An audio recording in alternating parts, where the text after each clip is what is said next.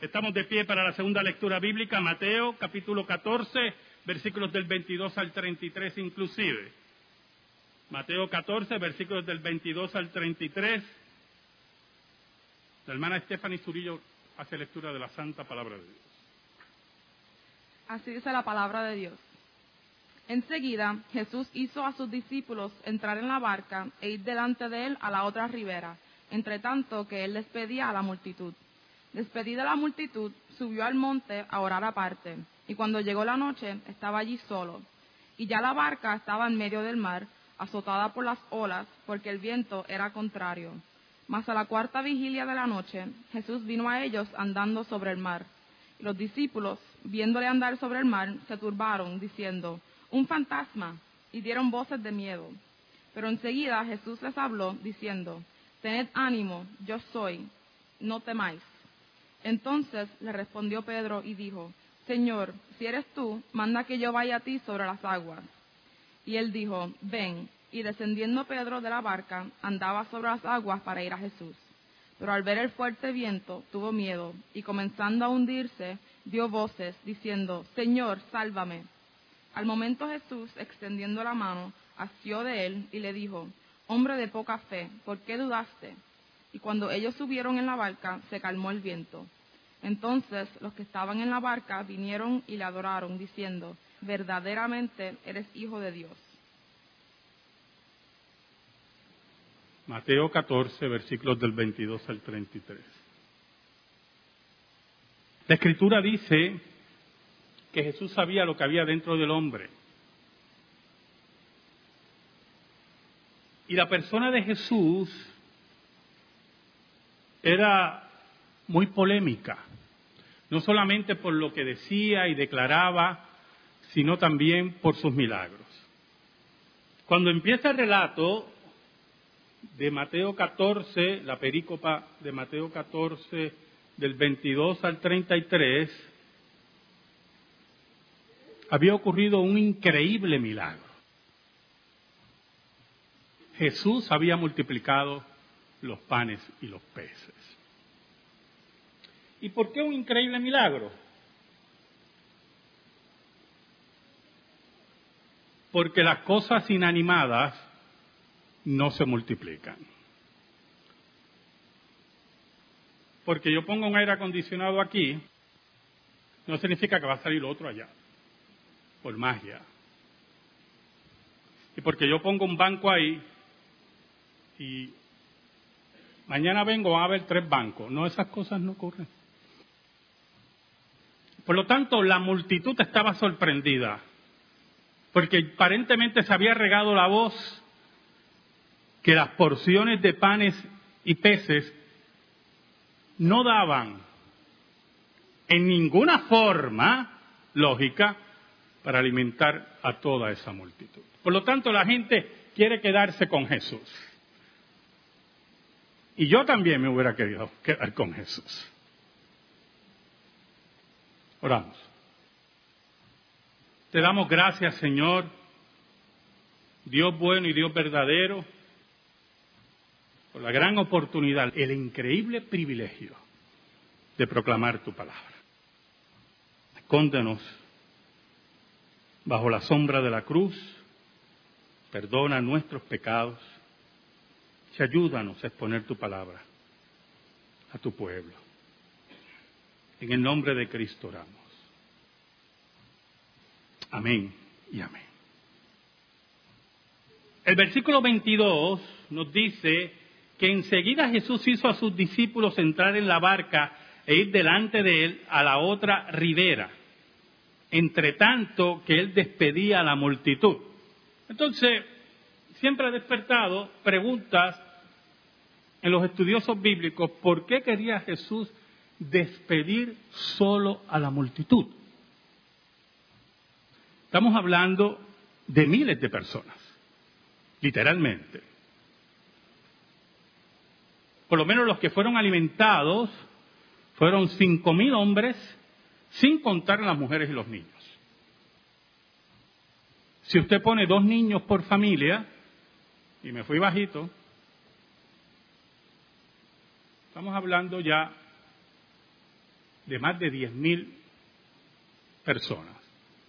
Una mujer por cada hombre, posiblemente había muchos solteros, póngale que habían dos mil, bueno, estamos hablando de miles de personas. Y Jesús los quería despedir solo. Y manda a los discípulos, tomen a la barca, yo los voy a alcanzar en la otra orilla. Juan dice, interesante, que después del milagro de la multiplicación de los panes y los peces, la gente quería hacer rey a Jesús. Y dice aún más que la gente expresaba, este era el profeta que estábamos esperando. Llegó el comandante en jefe. Por lo tanto, se especula que Jesús despide a los discípulos porque sabía la fe frágil de ellos y que podían convertirse en cómplices de la multitud para hacer rey a Jesús. Y no era la hora de hacer rey a Jesús. Por lo tanto, Él los despide y poco a poco va convenciendo a la multitud que se vaya, que Él va a descansar, que Él va a orar. Jesús era un hombre de oración, de profunda oración. El versículo 23 nos dice, despedida la multitud, subió al monte a orar aparte y cuando llegó la noche estaba allí solo. Allí estaba Jesús con su Padre. Allí estaba Jesús posiblemente orando por los suyos, porque los evangelios registran varias oraciones de Jesús. Oraciones por los suyos, oraciones por los enfermos, oraciones por la iglesia, oraciones por los elegidos. Jesús era un hombre de oración. Y muchos de los problemas que usted enfrenta en la vida muchos de los problemas que usted y yo enfrentamos en la vida tienen una sola solución. Orar y esperar. Esos problemas no nos invitan a tocar puertas, a buscar una solución rápida. Las soluciones rápidas a problemas complicados es un llamado a complicar el problema. Es el momento que Dios nos envía para que doblemos rodillas y le digamos, Señor, mira a mi hijo en esta hora. Señor, mira esta situación, mira la economía de mi hogar, mira mi falta de trabajo. En la oración constante como era Jesús, nuestro Rey y Señor.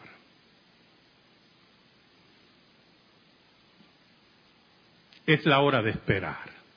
Y en medio de la oración que Jesús está haciendo, el versículo 24 nos dice, y ya la barca estaba en medio del mar, azotada por las olas, porque el viento era contrario. El mar de Galilea está bajo el nivel del mar. Y los vientos dan desde las montañas fuertes sobre el mar. Y regularmente, en, en épocas del año, hay muchas tormentas. No sé ahora, ¿verdad? Con el cuento del cambio climático, pero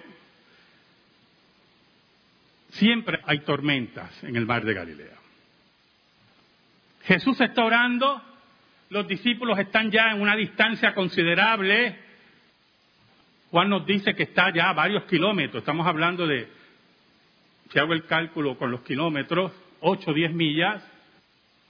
Y en medio de todo eso, mientras Jesús oraba y la tormenta azotaba. A la cuarta vigilia, nos dice el versículo 25, aparece Jesús. ¿Cuál era la cuarta vigilia? De tres de la mañana a seis de la mañana. Dice el versículo 25, mas a la cuarta vigilia de la noche Jesús vino a ellos andando sobre el mar. Y yo quiero que usted observe los estudiosos aquí de la Escritura, tengo muchos, eso es bueno, que los milagros de Jesús son portentos. Multiplicar panes y peces y caminar sobre el mar. Y todos los que han ido aquí a la playa o han ido a un río, saben la imposibilidad que es caminar sobre el mar. Allí en medio de la tormenta que estaban experimentando los discípulos, Jesús se aparece caminando sobre el mar. Jesús reafirma su divinidad.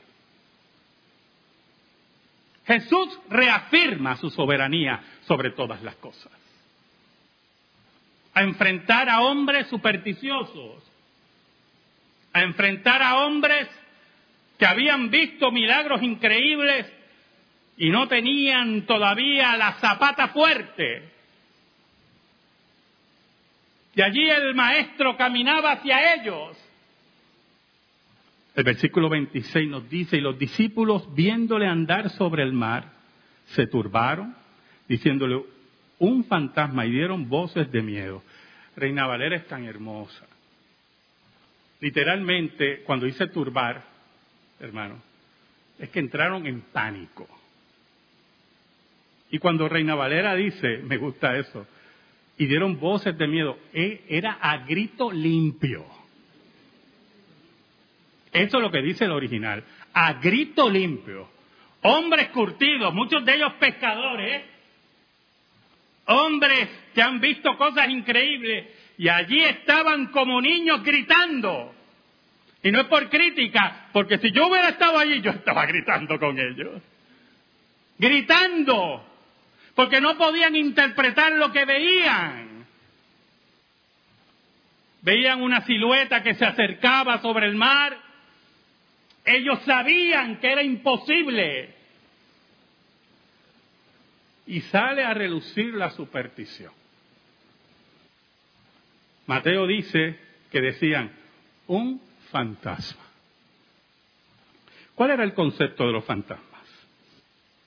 Entidades incorpóreas que usted no podía definir, si eran hombres o mujeres, si eran familiares, pero habían conceptos que estaban establecidos en sus mentes, en su superstición, de que habían fantasmas. Es como si usted oye un ruido en su casa fuerte y usted está durmiendo y usted no concluye lo lógico. O fue el gato o hay alguien adentro. No, concluye que es un fantasma. Tenemos que bregar con su mente y su corazón. Por lo tanto, el ambiente se hace tenebroso. Piense, hermano. Ubíquese en medio del mar de Galilea, oscuro, una tormenta, una silueta que se acerca, y usted empieza a gritar y a hablar de fantasmas. La histeria colectiva de los discípulos. ¿Sabe? Algunas veces los fantasmas llegan a nuestra vida.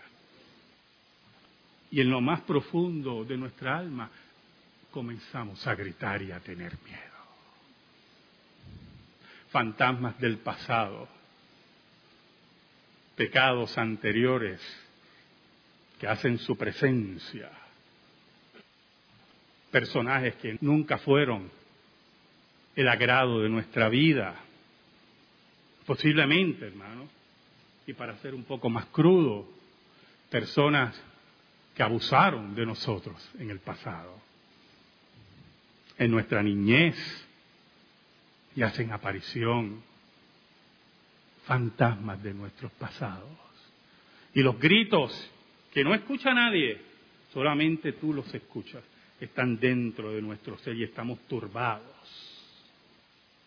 Versículo 27 dice, pero enseguida Jesús les habló diciendo, tened ánimo, yo sois, no temáis. No pierdan el control, no tengan miedo, no importa el fantasma que se acerque a tu vida, no tengas miedo. confíen, crean, caminen. Oiga, qué cosa tremenda. Versículo 28. Entonces le respondió Pedro y dijo, Señor, si eres tú, manda que yo vaya a ti sobre las aguas. Qué cosa está tremenda este Pedro, hermano. Pedro era increíble, hermano. La construcción de Reina Valera no es buena, ¿oyó? Entonces le respondió Pedro y dijo, Señor, si eres tú, En el original dice, ya que eres tú, ya que eres tú. No había duda. Es una petición de un corazón confiado de que allí en medio de lo tenebroso, de la tormenta, en medio de lo que no hay explicación, allí en medio está Jesús.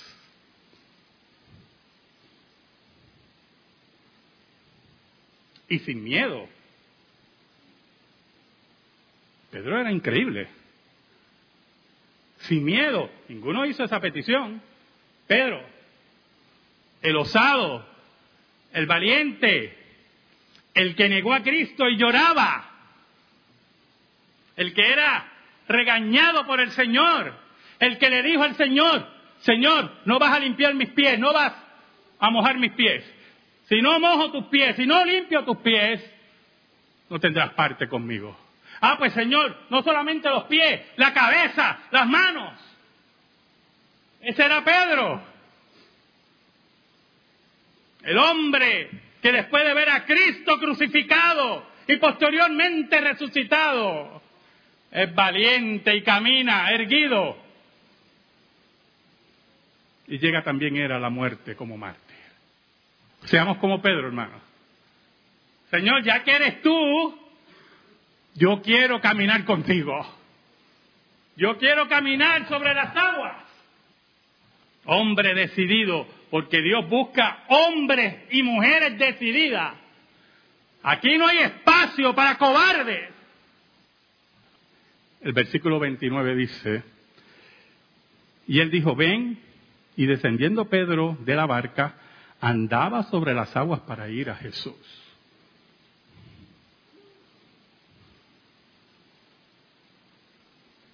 ¿Sabe?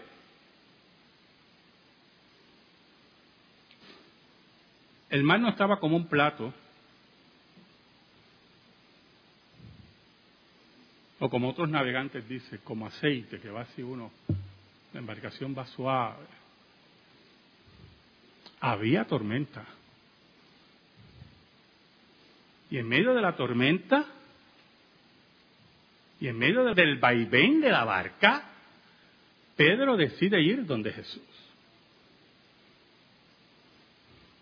Si en medio de la tormenta, en medio del vaivén de la barca, en medio del vaivén de tu vida, en medio del vaivén y los problemas que nos enfrentamos, no estás dispuesto a ir a Jesús,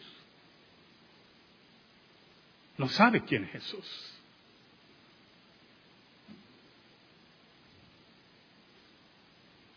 Es interesante porque Pedro comienza a caminar y se mantiene mirando al Señor y confiando Aquí entra algo muy importante, yo hermano. Algo que olvidamos de la fe, de la fe verdadera. No creas, escucha bien, no creas que porque decidiste ir a Jesús,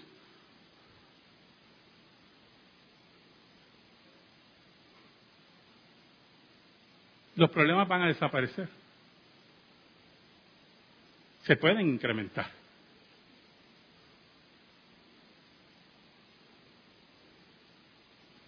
El versículo 30 dice, pero al ver el fuerte viento,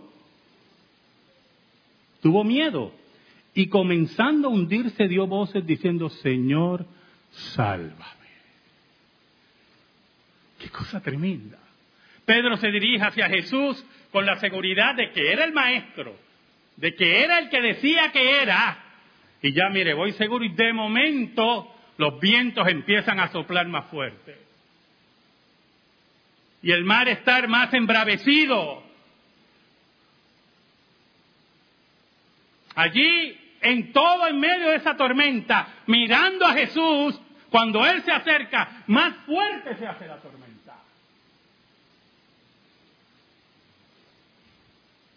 Por eso es que nosotros no tenemos, no podemos tener miedo. Nosotros tenemos que caminar como creyentes firmes en la escritura, teniendo fe en la escritura, teniendo fe en las promesas de Dios en la escritura y esperando en Él.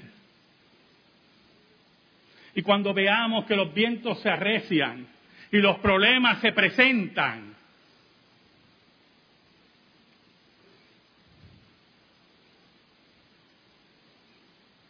tenemos que seguir confiando en Él.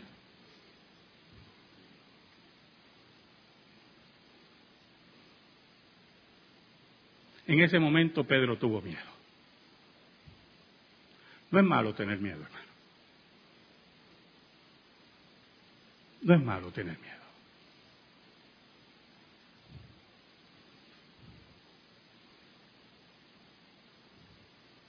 Malo es que tu miedo te convierta en un hombre y una mujer orgullosos. Que aún en medio del miedo y la canillera, que las rodillas dan una contra la otra, tú digas, no, yo soy valiente, yo voy hacia adelante. Como si el Señor no hiciera falta en tu vida. En ese miedo, en ese terror, dice la Biblia que Pedro gritó, Señor, sálvame.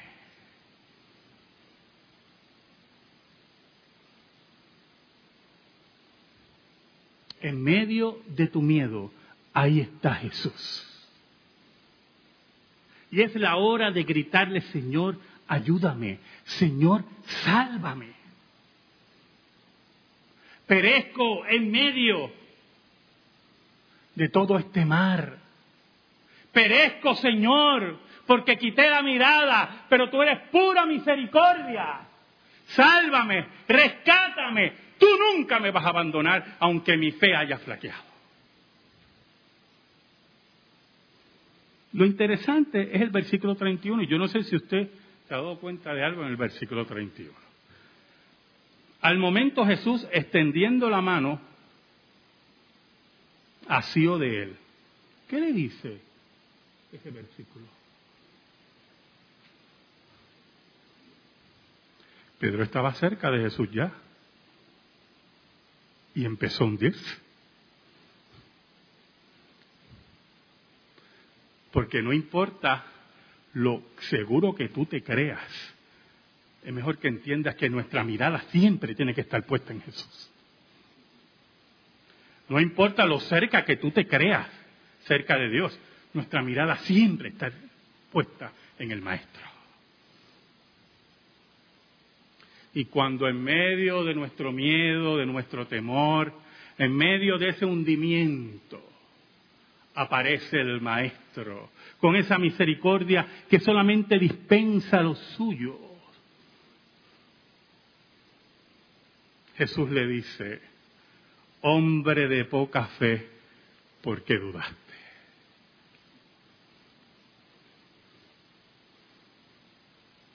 No dudes. Oiga, y el viento seguía, y yo me imagino a los discípulos viendo la escena desde la barca, tan sorprendidos, estupefactos, y Pedro y Jesús en un diálogo que solamente ocurre con aquellos que son valientes, con aquellos que se mueven en esa intimidad que tenía Jesús y Pedro. En esa intimidad en la cual Dios nos corrige, nos ama y nos pide, escuche, toda nuestra vida. Porque aquí no hay nada a medias. O es todo o nada. El versículo 32 nos dice, cuando ellos subieron en la barca se calmó el viento. ¿Sabe algo? Jesús nos lleva a puerto seguro. No importa los vientos, las tormentas, no importa la enfermedad, no importa los problemas económicos, la falta de trabajo, Jesús nos lleva a puerto seguro. Allí, en medio de todo eso, se calman los vientos. se calman los problemas. Crecemos como creyentes, aprendemos de nuestros errores. Nuestra fe es fortalecida, nuestro miedo es vencido. El amor inunda nuestra vida, porque el verdadero amor echa fuera el temor, dice la Biblia. Y cuando ocurre eso en nuestra vida, y cuando hemos llegado en nuestra fe verdadera a estar en la barca, en medio de todos los problemas, y tengamos la paz de Cristo, la calma de Dios, cuando Dios nos invita en esta hora, en el siglo XXI, a caminar sobre el mar, cuando llega esa convicción a nuestra vida, ocurrirá lo que dice el versículo 33. Entonces los que estaban en la barca vinieron y le adoraron, diciendo, verdaderamente eres el Hijo de Dios. Amén. Gracias te damos, Señor. Y te pedimos, Señor, en el nombre de Jesús, que tu palabra quede impregnada en nuestra vida. En el nombre de Jesús oramos. Amén. Amén. Estamos en silencio, hermanos.